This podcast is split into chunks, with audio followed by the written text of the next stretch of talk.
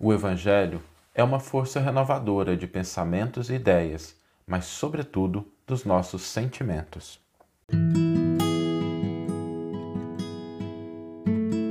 Você está ouvindo o podcast O Evangelho por Emmanuel, um podcast dedicado à interpretação e ao estudo da Boa Nova de Jesus através da contribuição do benfeitor Emmanuel. Hoje nós vamos refletir sobre dois movimentos ao nos aproximarmos do Evangelho de Jesus. Né? Quando eu falo do Evangelho, eu falo assim do texto, da mensagem.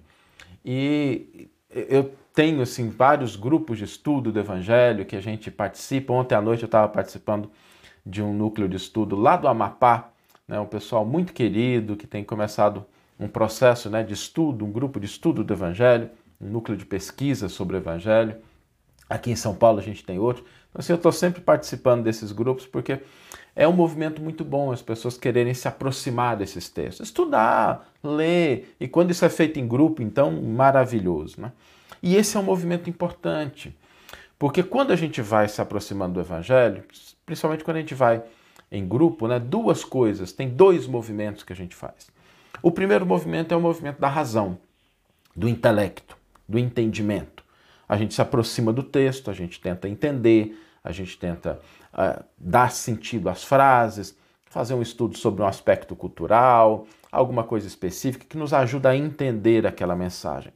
E isso é muito importante para que a gente possa fazer as citações corretas, ter clareza em relação à mensagem de Jesus, a sua origem, seu propósito. Isso ajuda muito, né? A gente conhecer a história, o contexto, a cultura da época, quando possível, né? Não estou dizendo que é necessário entender um pouquinho da língua original, o grego koiné, em que o evangelho foi, os textos do evangelho né, foram redigidos, e porque os textos do evangelho foram redigidos em grego koiné, o grego comum, né? não é nem o grego clássico, é o grego que as pessoas utilizavam, falavam ah, na época de Jesus, sobretudo naquela região do Império Romano, Palestina. Então isso, isso é importante, a gente não pode menosprezar esse movimento do intelecto, da gente entender, da gente buscar compreender os aspectos lógicos, gramaticais, históricos, né, a narrativa, isso é importante.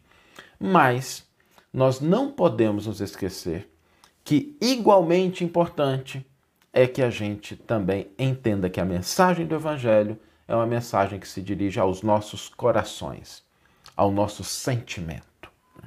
Porque de nada adianta a gente entender intelectualmente e criar na nossa cabeça um compartimento do evangelho, né? Aquele compartimento que fica lá quando a gente vai lá dar uma olhadinha, ok, a gente entende? Não. O evangelho precisa fazer parte do nosso sentimento, precisa fazer parte das nossas emoções. Por quê? Porque quando a gente fala de sentimento, né, e sentimento é uma mescla, né?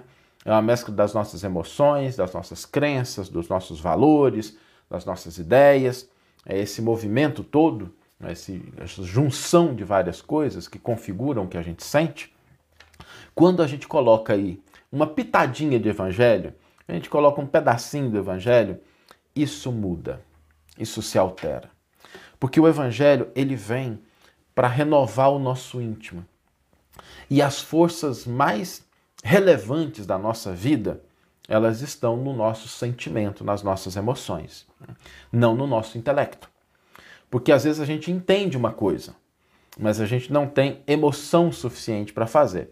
Dá um exemplo rasteiro do dia a dia, né? A gente até entende que precisava acordar cedo certos dias, né? Mas às vezes a hora que a gente acorda, assim, o intelecto está extremamente claro, conectado com aquilo, mas a gente não tem disposição nenhuma para sair da cama mais cedo, né? Eu estava hoje com a minha filha aqui, né? A gente acorda de manhã, faz uma oração, um movimentozinho. Hoje ela estava muito cansada, tadinha, tava tá numa semana de provas, né? E aí eu vi isso, né? Ela, ela até falou: "Não, pai, tem que levantar, eu vou levantar assim". A gente vê que intelectualmente ela estava mobilizada, mas é, em termos de energia ali, né? Tava esgotada, tadinha. E a gente lembra disso, né? Várias situações que a gente passa. Agora, lembra daquela vez que a gente vai fazer uma viagem para um lugar que a gente quer, que a gente está esperando muito e que a gente tem que pegar o carro de madrugada para não pegar trânsito, acordar de madrugada para poder pegar um avião, um voo, e a gente acorda ali três, quatro horas da manhã super animado, né? Nenhum problema de levantar, nenhum problema de sair da cama. Por quê?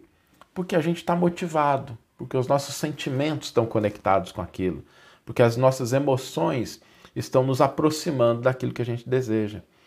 Então, as emoções, os sentimentos são forças propulsoras muito poderosas na nossa vida.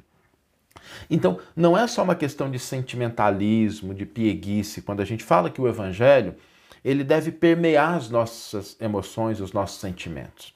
Não é isso.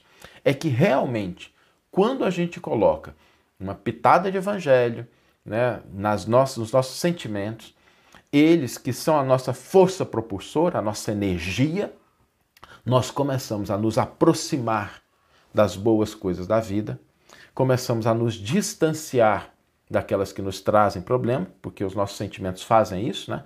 nos aproximam de determinadas coisas e nos afastam de outras. São forças propulsoras nos dois sentidos. E a gente vai de maneira mais equilibrada, mais consciente, lidando com os desafios da vida.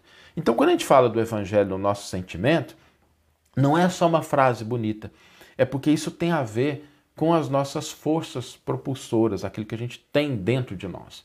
O que faz com que a gente se movimente são os nossos sentimentos, as nossas emoções. E é daí que vem a nossa energia, viu, gente? Às vezes a gente pensa assim: ah, de onde é que vem a nossa energia, né? a nossa disposição, né? E algumas pessoas pensam assim: ah, vem da alimentação. Não, não, não, né? Porque quem já não passou aquele dia, sábado, depois da feijoada, muito bem alimentado, mas sem energia nenhuma. Às vezes a gente fala assim, não, vem da nossa, do nosso sono, do nosso descanso, né? Não, não, não, não, não, porque quem já não passou por aquela situação de dormir várias horas e acordar um caco, né? Não que não seja importante se alimentar, que não seja importante dormir, são importantes. Mas as nossas emoções, os nossos sentimentos são muito mais importantes porque eles nos colocam em movimento. Né? Eu olho isso muito com o Arthur aqui em casa. O Arthur tem, vai fazer três anos no mês que vem, e, nossa, é uma agitação só, né? Tá sempre alegre, atento, se movimentando. E a gente, eu e a Larissa, a gente às vezes se pergunta, de onde é que vem tanta energia, né? Vem da emoção, vem da alegria de estar tá vivo, de estar tá brincando, de estar tá descobrindo coisas novas. É daí que vem toda essa energia. E quando a gente mescla essa energia com a mensagem do Cristo, com a mensagem da boa nova, com a mensagem do Evangelho, nós temos aí uma receita infalível para que a gente tenha bom ânimo, boa disposição, para que a gente cresça, para que a gente tenha uma postura mais fraterna no mundo e para que a gente seja mais feliz efetivamente. Porque a proposta do Evangelho é uma proposta para que o ser humano seja feliz. Né? Não aquela alegria transitória, às vezes a felicidade vem de vencer um desafio, mas quando a gente tem um sentimento conectado com aquilo, nós estamos no caminho correto. Vamos ler agora então a íntegra do versículo e do comentário que inspiraram a nossa reflexão de hoje. O versículo está na segunda carta que Paulo escreve aos Coríntios, no capítulo 7, versículo 2, é uma parte do versículo em que Paulo diz assim: Acolhei-nos em vossos corações. E aí Emmanuel vai intitular o seu comentário a essa parte do versículo na rota do Evangelho, porque Paulo coloca ali, né? Acolhei-nos em vossos corações. E um detalhezinho, tá? Na época de Jesus, né, o coração não era somente a sede do sentimento. Né? Naquela época o pessoal não tinha noção de que o cérebro tinha sinapse, nada disso, né? O coração era a sede tanto do pensamento quanto do sentimento. Tanto é que Jesus mesmo fala, Jesus mesmo fala é do coração que procedem os maus pensamentos. E, então, o coração era a sede das duas coisas. Hoje em dia, é que a gente simboliza, né, e é um símbolo, esse órgão como sede do sentimento. Mas na época de Jesus estava tudo junto ali no coração. E aí Emmanuel vai escrever um comentário a essa parte do versículo intitulado Na Rota do Evangelho. É razoável a vigilância na recepção dos ensinamentos evangélicos. Tanto quanto possível, é imperioso manejar as ferramentas do maior esforço para verificar-lhes a clareza, de modo a transmiti-las a outrem com a autenticidade precisa. Exatidão histórica, citação escorreita, lógica natural, linguagem limpa, comentários edificantes, ilustrações elevadas. Atento à respeitabilidade do assunto, não será justo perder de vista a informação segura, a triagem gramatical, a imparcialidade do exame e a conceituação digna, a fim de que impropriedades e sofismas não venham a turvar a fonte viva e pura da verdade que se derrama originariamente do Cristo para esclarecimento da humanidade.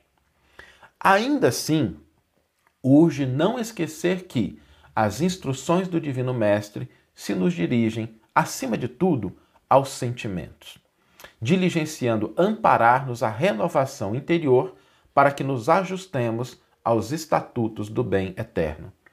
Eis o motivo pelo qual, em todos os serviços de educação evangélica, é importante reflitamos no apontamento feliz do apóstolo Paulo: recebei-nos em vossos corações.